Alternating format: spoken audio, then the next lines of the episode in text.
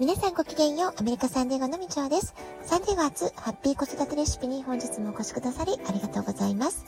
みんな違ってみんないい。ママが笑顔なら子供も笑顔。子育てで悩んでることの解決のヒントが聞けてほっとする。子育てがちょっと楽しく思えてきた。聞いてくださってるあなたが少しでもそんな気持ちになってくれたら嬉しいなと思いながら毎日配信をしております。あっという間に5月も10日以上がね、過ぎてしまいました。皆さんいかがお過ごしでしょうか？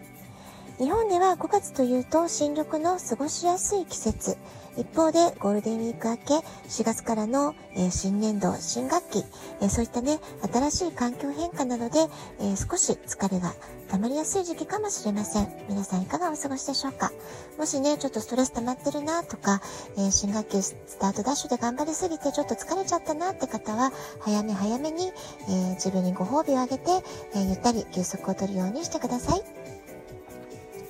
えー、サンディエゴはですね、メイグレイ、ジューングルームっていう言葉があるんですけれども、えー、意外にも5月はちょっとどんよりしたお天気が多めな月なんですね。えー、今朝も厚い雲がかかっていて、空もグレーなら海もグレー、そんな感じでした。えアメリカの5月といえば大学の卒業式の季節でもあります。そしてハイスクール以下の子供たちにとっては、そろそろ1年間の年度が終わる、1年間の集大成、まとめの時期ということが言えるかもしれません。えー、我が家はね、6月11日が、えー、ハイスクールの卒業式ってことが決まってますので、もう本当にね、1ヶ月切る感じになりましたね。えー、ハイスクールも卒業なんだなと思うと、非常に感慨深い、そんな時間を過ごしております。で、今週はね、AP テストがないってことで、少しスローペースで、えーストレスもなくゆったり過ごしているようなんですけれども、来週はその反動といいますかね、AP テストがなんと4つもあるっていうことで、えスケジュールを聞いてるだけで大丈夫かしらって思うような、えちょっとね、フルパックな1週間になりそうです。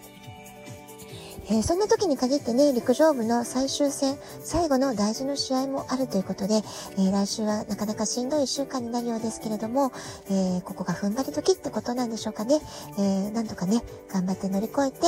え卒業式前のカウントダウンはお楽しみの時間もあると思うので、えあと10日ばかり頑張ってほしいなっていうふうに思っております。えー、私のラジオトークでは毎月お月様のリズムについてお話ししてるんですけれども、えー、ちょっとね、バタバタしてて、うっかりね、昨日が大牛座の新月だったんですね。で、昨日お話しすればよかったなと思ったんですけれども、えー、1日遅れながら今日は新月のお話をしていきたいと思います。新月と満月はワンセット。新月に蒔いた種が満月に実る、そういう考え方をしています。あなたは新月の願い事、目標設定をされたでしょうか？5月11日、日本の方は5月12日の明け方が大牛座の新月でした。そして次の満月が5月26日、伊手座の満月となります。この伊手座の満月に向けてどのような種をまく、そういうことをね、考えるのに最適なタイミングなんじゃないかなと思います。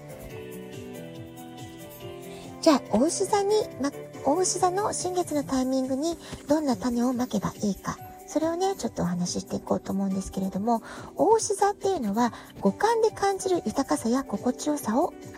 表すといい。そういうふうに言われております。ですから今回の新月は豊かさ、心地よさってことがね、テーマになってくるんじゃないかなと思います。あなたが何に対して心地よいと思うのか、特にね、その五感で感じる心地よさでどんなものがあるのか、例えば、衣食住に関して、えどんなことが心地よいと思うのか、どんなお家に住んでるのが気持ちいいと思うのか、あるいはどんな洋服を着ている時にハッピーな気持ちになれるのか、あるいはどんなご飯を食べている時に幸せって思うのか、まあ、そういったことをね、ちょっと意識して考えてみられるといいんじゃないかなと思います。それから洋服の手触りとか肌触り、質感であったり、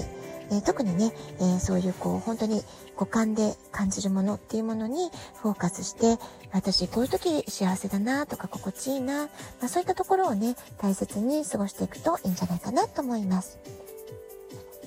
それからこれも毎月言えることなんですけれども、新月の時期に考えたことは現実化が加速する。現実化しやすいとも言われてるんですね。そして願い事の書き方なんですけれども、完了形であったり、私は何々を意図しますという文章に当てはめて書くといいというふうに言われています。今月はお牛座の新月ですから、お牛座のキーワードに沿った願い事は特に叶いやすいと言われています。例えば、豊かさというキーワードに沿って文章を書いてみると、願い事を書いてみると、例えばですけれども、私は時間、お金、体力が豊かにあって、常に家族や友人、えー、仕事仲間にたくさんの愛を与えられる余裕のある人間になることを意図します。まあ、こういったね、願い方がいいっていうふうに言われてるんですね。あるいは五感で感じる心地よさを追求した願い事なんかもいいんじゃないかなと思います。例えばですけれども、えー、私はいつも上質なオーガニックの化粧品一式を使って思わずみんなが触りたくなるようなスレスレツルツルの美肌を手に入れることができます。まあ、こんな感じでしょうかね。それから信頼性や生きている喜びについての願い事。これも例文としてちょっと考えてみてください。私は信念を貫くことで周りの人からの信頼性を高めていくことを意図します。あるいは私は身近にある幸せ、今ここにある幸せを日々意識して感謝する気持ちを大切に生きていきます。まあ、こんな感じでしょうかね。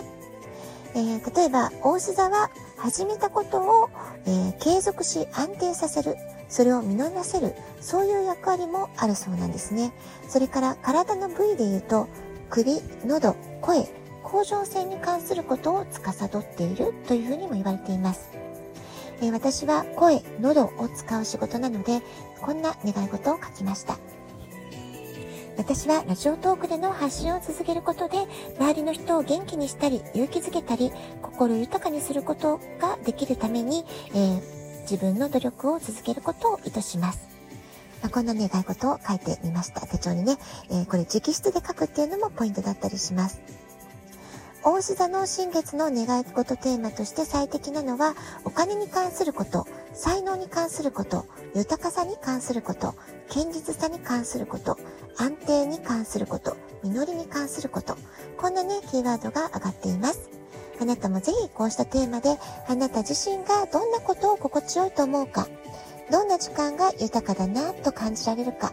ぜひそうした自分自身との対話を大切にしながら、あなただけの新月の願い事、ぜひ手帳やノートに書き出していってみてください。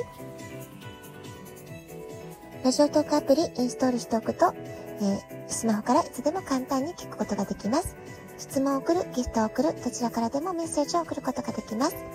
皆さんからのお便りお待ちしております。では、今日はこの辺で、今日も素敵なお時間をお過ごしください。ごきげんよう。みちおでした。さようなら。